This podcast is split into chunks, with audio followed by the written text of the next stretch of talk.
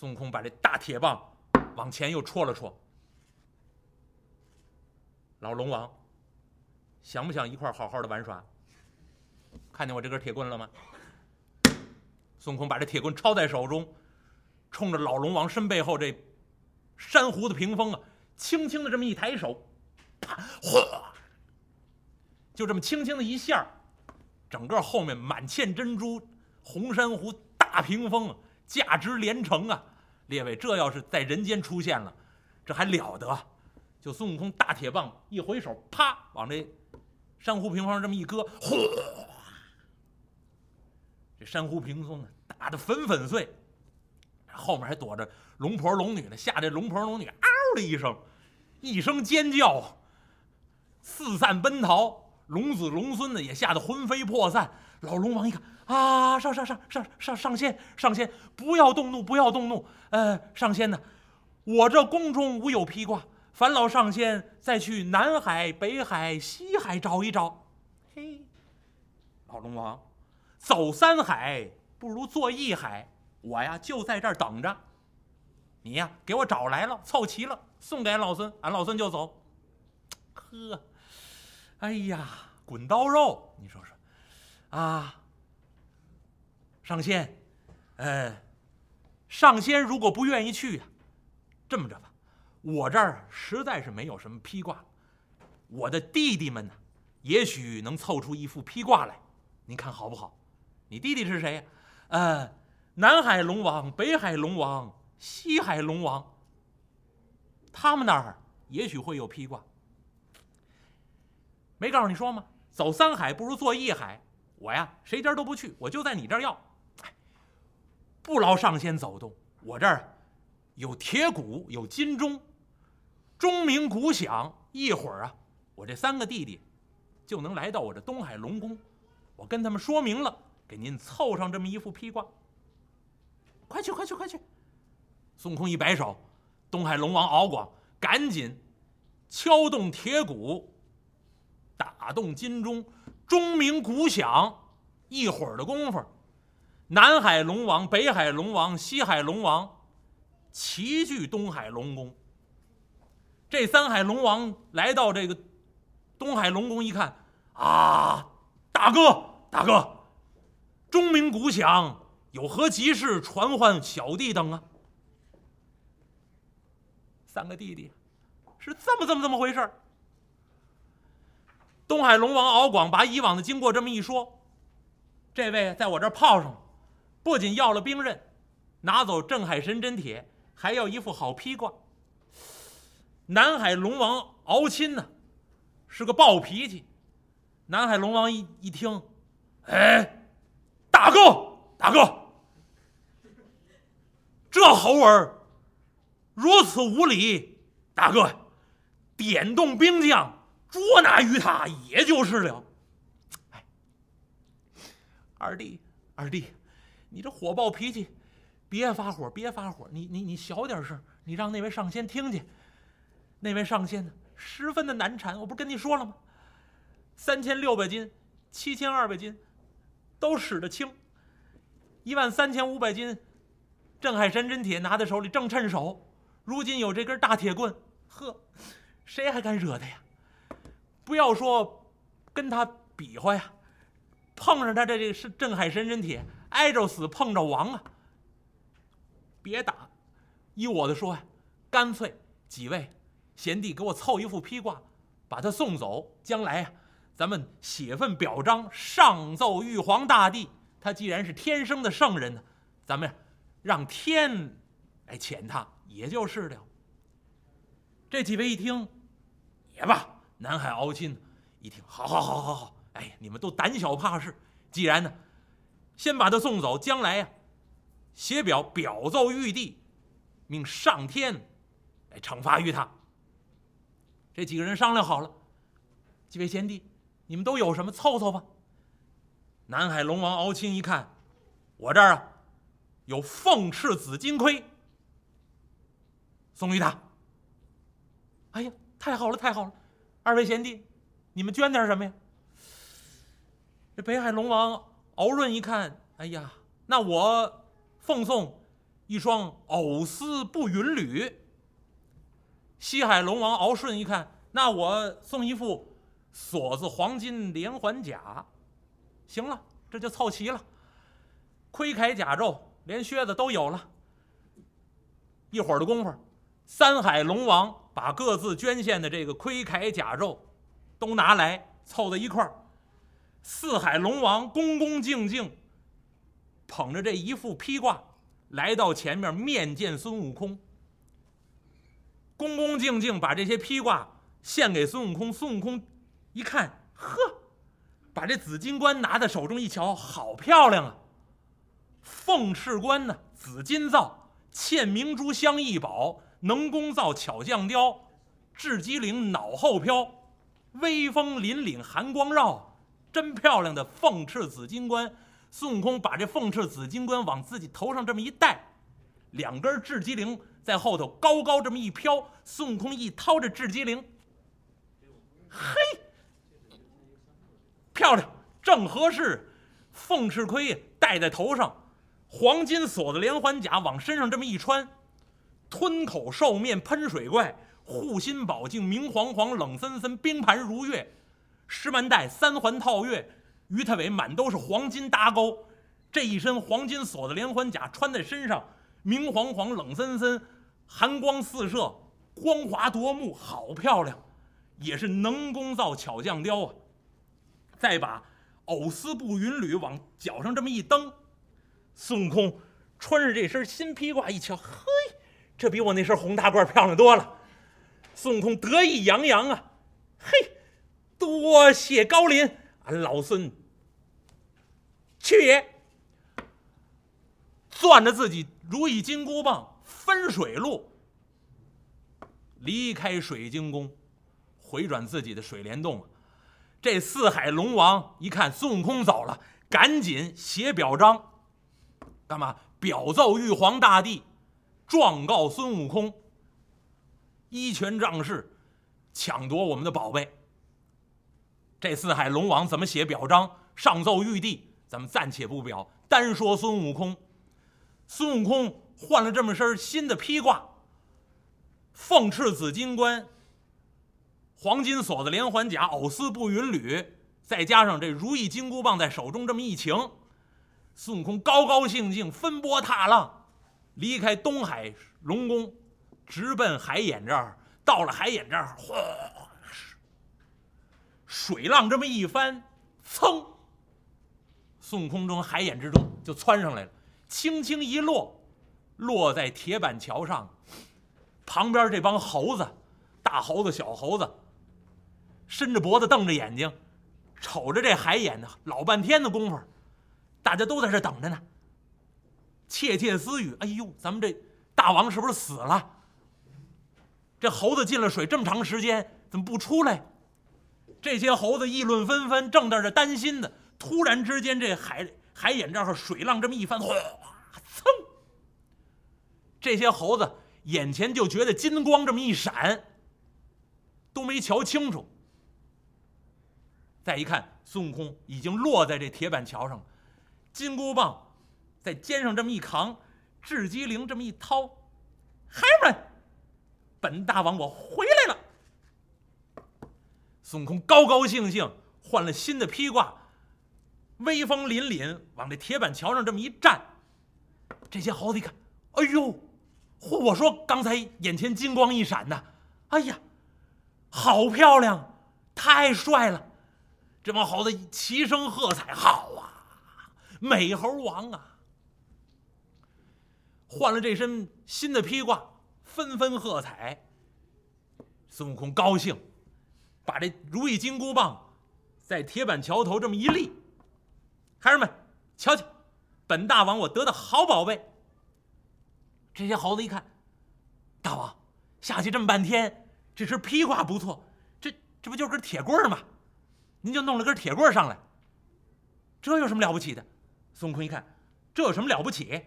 走，跟着我到洞外去。孙悟空带着这帮猴子猴孙，钻出水帘洞外，来到一块宽敞之处。孙悟空把这如意金箍棒往地上这么一戳，说声“长”，长长长长长，这根如意金箍棒唰，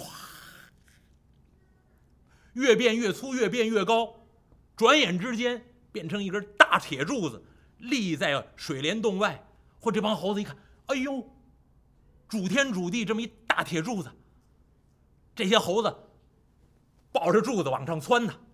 你想，猴子看见这个高兴了，上蹿下跳。嚯，大王，这个东西您能使得动啊？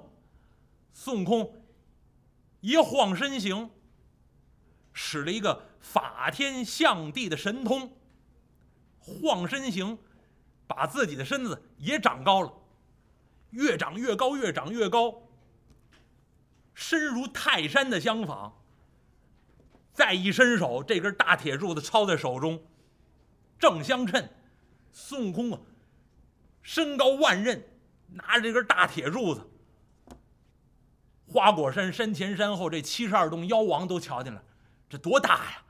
好家伙，越发的畏惧这美猴王孙悟空。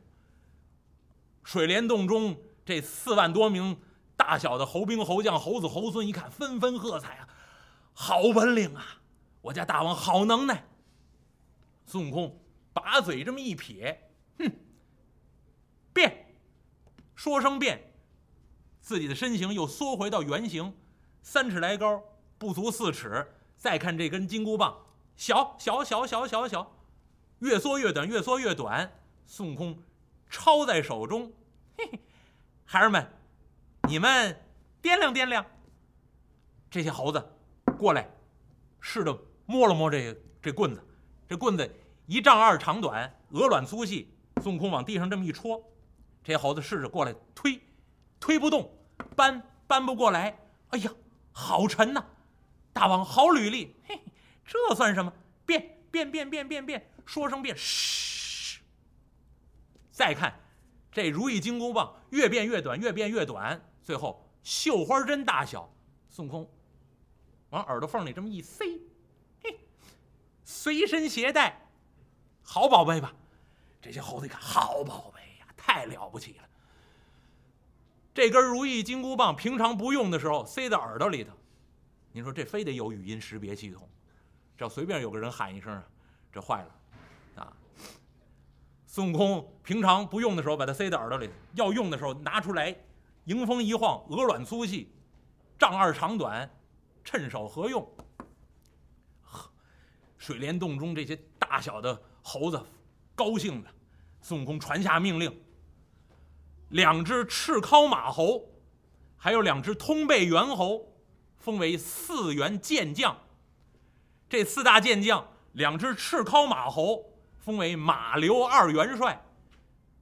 另外，两只通背猿猴封为崩巴二将军。啊，马刘二帅，崩巴二将，一共是四位健将，让这四位健将。带领水帘洞四万七千余名大小的猴子猴孙，每天操练人马。而且呢，孙悟空见多识广，孙悟空就把自己在南瞻部洲以及人间所见到的这些排兵布阵、安营下寨的方法，都交给这四员健将，让这个马刘二帅、崩巴二将带领猴子猴孙。这四员健将就按照孙悟空的交代。真能干，就在花果山水帘洞安营下寨，挑壕沟，堆土垒，支搭帐篷，立营门，栽大杆，扯督旗，点名过卯，发放军情，还真的像模像样，就操练起来。而且在花果山山前山后、山左山右排下大营。现在每个猴子手中都有兵刃呢孙悟空视察了一遍，一看这大营排的真好。东摆芦叶点钢枪，西摆月样宣化斧，南摆马扎雁翎刀，北摆千弓硬棒弩，中央雾几暗钩沉，大帐煞气四尺五，营门设摆九宫星，寨中暗藏八卦谱，东青龙，西白虎，南朱雀，北玄武，前有出马之路，后有压粮运草之门，这座大营排的是严丝合缝，如同兵法相称。孙悟空一看，行了，这四员健将啊，已经让我调练出来了。所有营中之事，全都安排给这四员健将。所有敕赏风罚、点名过卯的事儿，孙悟空一概不管了。列位，说到这儿，您必须回去看一眼《西游记》的原文。《西游记》原文这儿写了三个字：孙悟空得到好宝贝了，好盔甲，好披挂，营中的事全部都安排好了，什么事儿都不用他操心了。然后《西游记》里面写，他就指孙悟空啊，后面紧跟着三个字。放下心，您您今天回去一定查一查《西游记》原文，我绝不给您瞎说。这是《西游记》里面原文里面写写到的放下心。孙悟空这一放下心，干嘛去呢？没事了，心满意足。干嘛呢？四海遨游，闷踏千山，闲游四海。他又有。筋斗云的本领，一个筋斗十万八千里，纵横四海，朝去暮回，无拘无束，访亲问友，交了不少的宾朋，干嘛呢？吃吃喝喝，玩玩乐乐。为什么一定要给您提醒这三个字？古人评点，在这三个字后面说：“此乃大关键。”这一个放下心。了不起，了不得了！为什么？如果您要看《西游记》写到这儿，孙悟空前面经历了十年的修行，学来一身的本领，七十二般变化，十万八千里，筋斗云的能耐，而且回来之后，一刀就把水藏洞的妖魔就给斩杀，有降龙伏虎之能，降妖捉怪之力，证明他的修行已经到一定程度了。费了那么大的事儿来修行。十年的功夫，结果到现在放下心来，心满意足了，没事儿了。这一下坏了。为什么呢？如果您懂佛经，懂佛教的道理，为什么我特别喜欢说《西游记》？说《西游记》说到这儿，和佛经里面记载的完全一样。如果您要看过佛经，佛教里面怎么说呢？叫放逸行。放是放下的下，放放下的放。逸是什么呢？飘逸的逸，那放逸这两个字什么意思呢？是心的状态，就是放纵心情，放纵欲望，不受拘束。为什么金如意金箍棒上面先要有个箍？我刚才跟您说了，心即是意，意即是心，一心一意，心随意转。写的这个如意金箍棒，孙悟空还没带箍呢，先要让这根如意金箍棒带上箍，上下都有箍。您的心意一定要受到拘束，不能放纵，一放纵，一切善念都不会升起了。所以佛教里面就说，放逸，人如果放逸了，一切善行无从升起。我当初看弘一法师写过一幅字，我个人很喜欢。那幅字里面有一句话：“远离一切放逸行，当发无上菩提心。”所以这“放逸”两个字是佛经里面提出来的，是人的心的状态，不能放纵欲望、放纵意念，要加以管束。我现在没说到孙悟空带箍呢，等到说到后文书的时候，孙悟空真的带上箍了，您就明白了。《西游记》里面有明确的说法，紧缚拴牢，莫外寻，让孙悟空带上这个箍，而且他手里面拿着金箍棒，明确就给您写了，要想如意，先有金箍，如意金箍棒上面就带着箍呢。所以到现在，孙悟空志得意满，心满意足，放纵心情，这一放纵，闷踏千山，闲游四海。交了不少的宾朋，紧跟着来了六个朋友。这六个朋友，《西游记》里面写了，在这个孙悟空放下心之后，立刻来了这么六个朋友。这六个朋友是什么呢？头一位叫牛魔王，牛魔王是头一个；蛟魔王、鹏魔王、狮驼王、猕猴王、玉龙王，一共是六个。这六位不用给您细说，这六位妖魔呀，只有一个，就是牛魔王在后文书有重点的故事给您要要明确说的，剩下几位都没有细写。但是您看这名字，您能看出来，牛魔王、鹏魔王、蛟魔王，就是魔呀，他们是妖魔呀。所以这六个是什么呢？六个就是六个魔。孙悟空这一放下心，一放意，放纵心情，放纵意念，不受拘束，再也不精进修行了。您看，紧跟着六个妖魔就出现了。而且您要知道，这六个妖魔是什么呢？这六个妖魔就在我后面屏风上面写着。佛经里面有一个非常重要的说法：人呢有眼耳鼻舌身意，谓之六根。由此六根生出六识，就是什么呢？色、声、香味、触、法。眼睛能看见的色，耳朵能听见的声。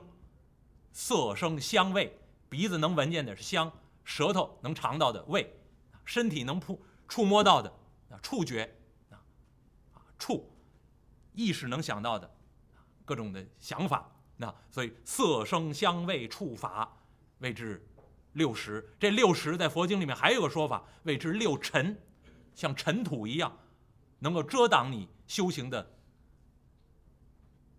一个进度。还有一种说法叫什么？叫六贼，就像强盗一样，劫夺你的善行。眼睛贪恋于色，耳朵贪恋于声，鼻子贪恋于香味，啊，身体呢贪恋于各种各样的细滑的触觉，心意呢贪恋于各种各样的妄念。所以呢，佛教说这六种根识谓之六贼，谓之六尘，谓之六魔。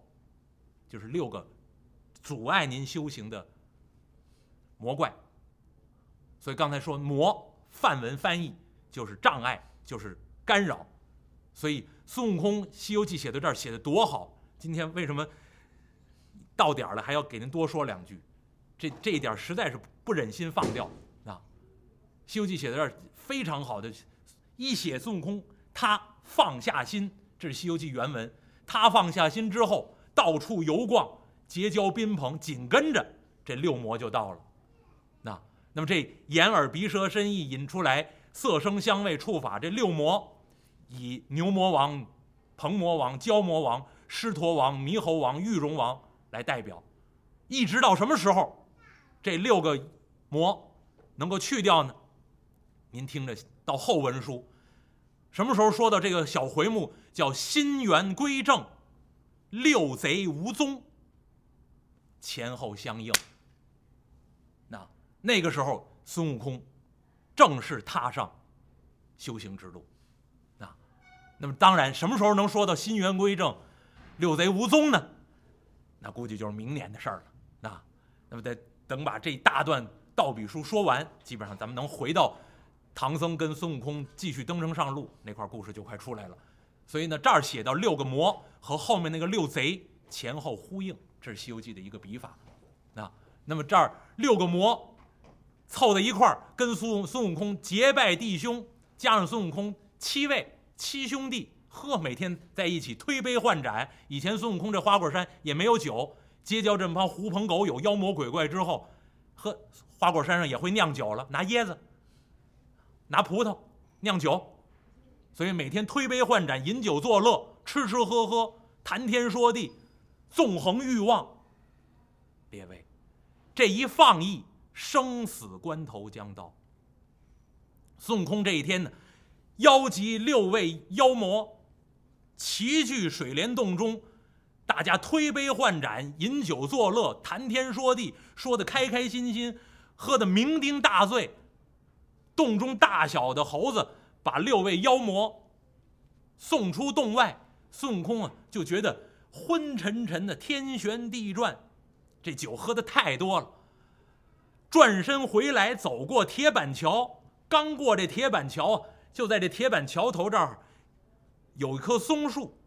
孙悟空呢实在走不动了用手一扶这棵松树身子这么一瘫软在这松根之下一枝头